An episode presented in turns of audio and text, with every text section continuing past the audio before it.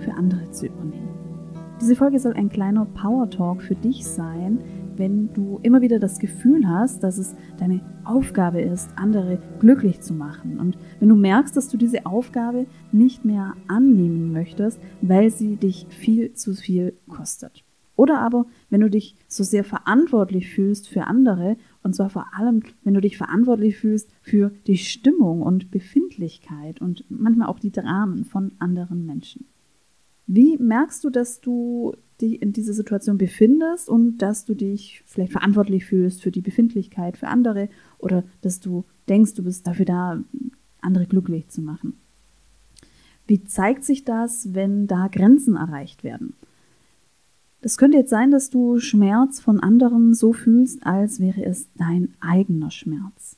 Und du könntest es daran merken, dass du dich für den Kram von anderen ähm, sehr verantwortlich fühlst. Ein Beispiel, du weißt, eine andere Person muss etwas erledigen und kämpft mit dieser Aufgabe und du kannst dich gedanklich nicht davon lösen, dass diese Person diese Aufgabe erfüllt. Und im Verhalten zeigt sich das dann vielleicht, dass du dann ähm, jeden Tag nachfragst und dass du fast schon mehr unruhig bist, dass diese Aufgabe erfüllt wird oder dass diese Aufgabe so schwer ist, wie es die betroffene Person ist.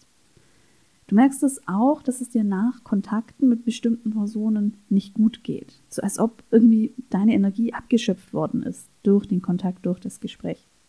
Und du merkst da auch einen Prozess und eine, eine Tendenz, dass alles, was passiert bei einer bestimmten Person, ganz oft ist es so, dass wir da uns auf eine bestimmte Person konzentrieren in unserem Umfeld und uns da sehr verantwortlich fühlen, dann landet plötzlich viel mehr bei dir und irgendwann hast du vielleicht das Gefühl, jetzt landet wirklich jede Kleinigkeit der Person landet bei dir und irgendwie wird die Toleranz so geringer bei der Person und vielleicht bist du jetzt so in der Dauerbereitschaft, Telefonbereitschaft.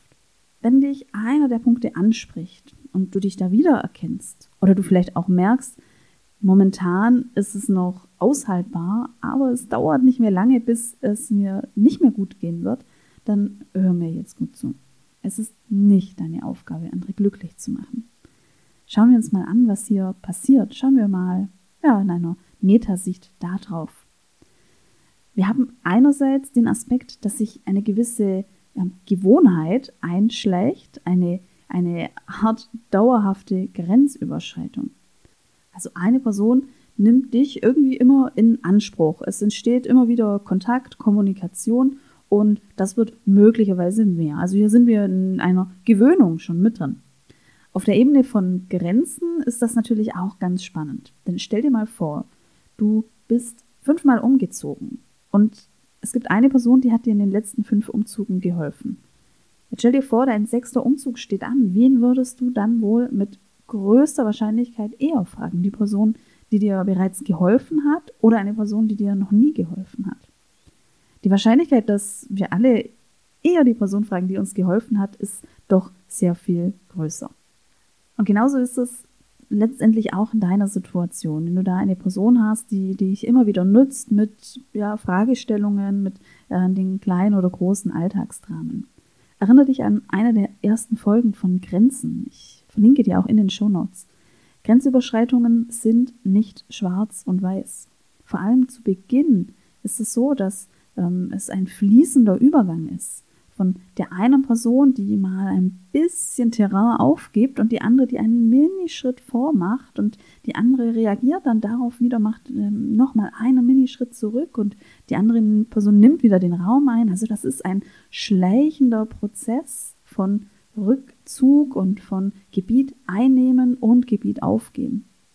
Und jetzt kommt die nächste Botschaft, die ich dir gerne mitteilen möchte. Wenn du dich in so einer Situation gerade befindest und dich das anspricht, dass du merkst, du fühlst dich verantwortlich für die Befindlichkeit und die Dramen von anderen und wenn du denkst, es ist irgendwie deine Aufgabe, andere glücklich zu machen, dann muss ich dir ganz ehrlich sagen, es wird nicht besser, wenn du nicht handelst. Und diese Form von Grenzvorstößen, sag ich mal, oder Gebietsvorstößen, das wird eher sich intensivieren. Also da bist du schon in einer Spirale und diese Spirale, die wird, wenn du nichts änderst, die wird in eine ganz bestimmte Richtung gehen. Und die Richtung bedeutet eher eine Verschlimmerung. Also du wirst noch mehr Energie geben und du wirst dich noch schlechter fühlen im Kontakt oder nach dem Kontakt.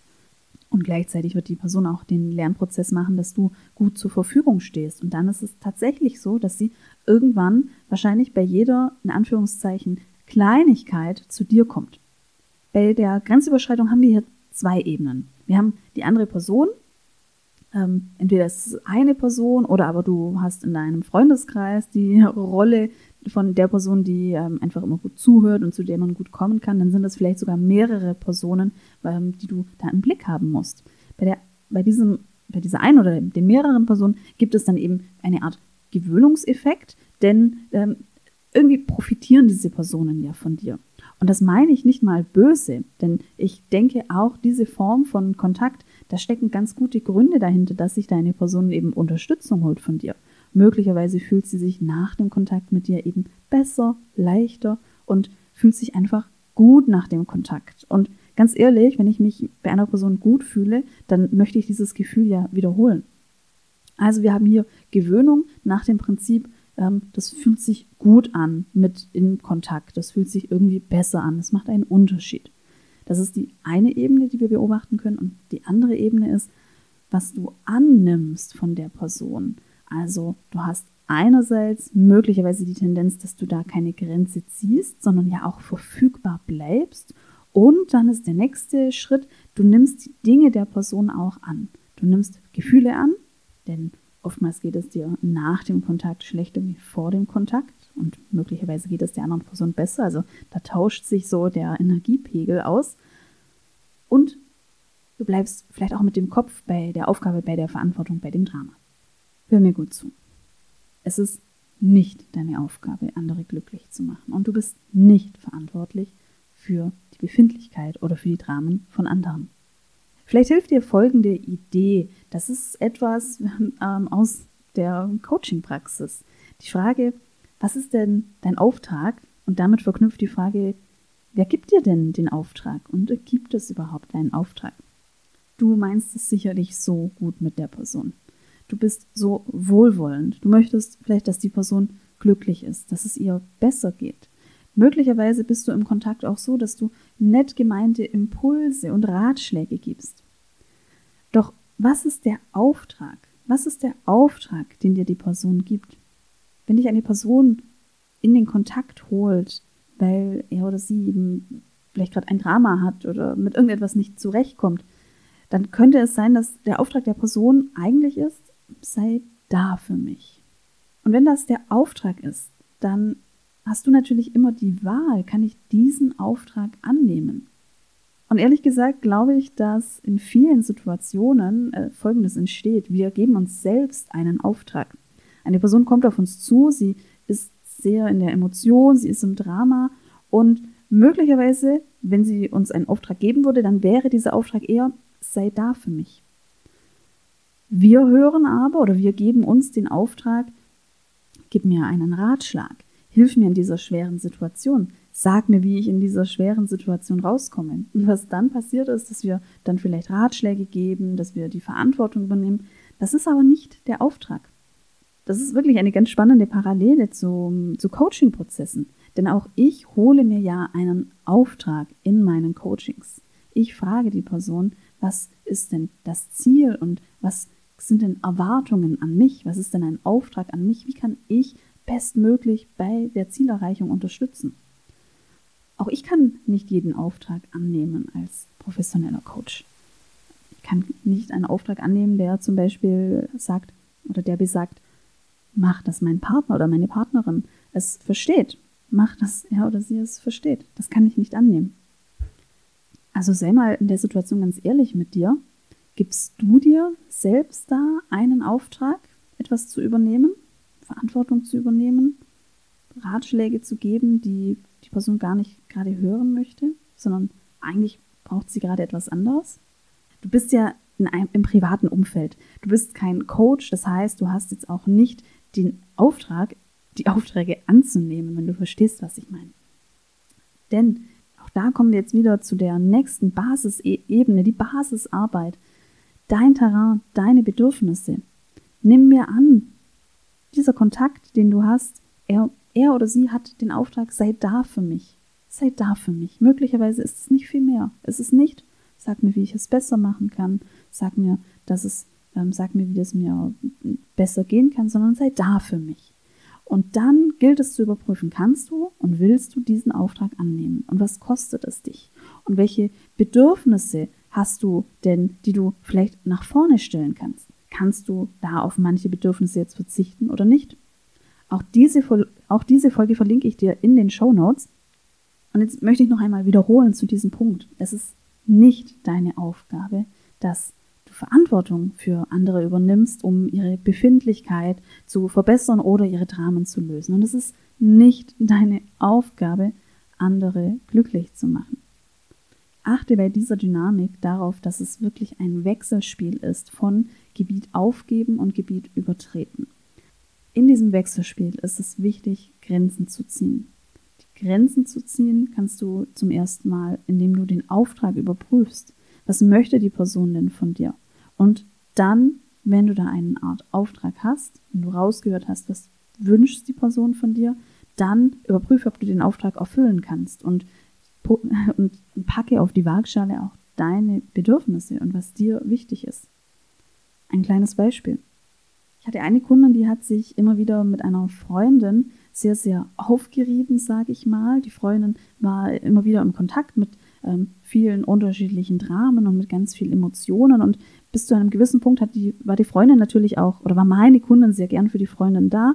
Und dann hat sich genau das so eingespielt, was ich dir geschildert habe. Es ist so eine Gewöhnung, oder ich habe es so erlebt, dass es wie ein Gewöhnungsprozess ist. Und jetzt war ähm, immer wieder meine diese Kundin im Kontakt mit der Freundin und bei jeder Kleinigkeit. Und manchmal gab es dann so, also täglich Anrufe und äh, mehrmals WhatsApp und die, meine Kundin ist über jeden Schritt auch immer informiert worden und das hat ganz viel mit ihr gemacht. Also es hat sie selbst unruhig gemacht, es hat sie selbst dann schon belastet, dass sie in so eine Rolle kommt. Und dann haben wir mal analysiert, wie das dann so abläuft und wie dann diese belastenden Kontakte stattfinden. Und da habe ich mal diese Idee des Auftrags mit eingebracht. Und das haben wir dann gemacht, indem wir uns mal versucht haben, in die Schuhe der anderen Person zu stellen. Was ist denn da der was ist denn da so der gute Grund, dass die Person jetzt in Kontakt kommt und was ist denn da der Auftrag? Und tatsächlich hat, war es so, dass es so stattgefunden hat, wie ich dir in dieser Folge geschildert habe. Die Person, bei der, bei der Freundin haben wir angenommen, dass sie tatsächlich in dem Moment einfach nur jemand braucht, der da ist und der zuhört. Und meine Kundin hat sich so sehr verausgabt, da Ratschläge zu geben, ähm, positive Impulse zu geben, um da einen Unterschied zu machen. Das war aber nicht der Auftrag der Freundin. Und somit war es so, dass da meine Kundin ganz viel Pulver verschossen hat, viel Energie investiert hat und es zu keiner Veränderung kam. Und das hat schon einen Unterschied gemacht, dass meine Kundin bei den Kontakten gefragt hat, was wünschst du dir von mir jetzt von dem Telefonat? Und das hat schon einen Unterschied gemacht, weil dann ähm, konnte die Freundin klar sagen, ähm, jetzt würde ich es gerne einfach mal durchsprechen. Das macht schon einen Unterschied, das macht es leichter, weil wir uns dann innerlich einstellen können, ah ja, jetzt höre ich mir das einfach mal an.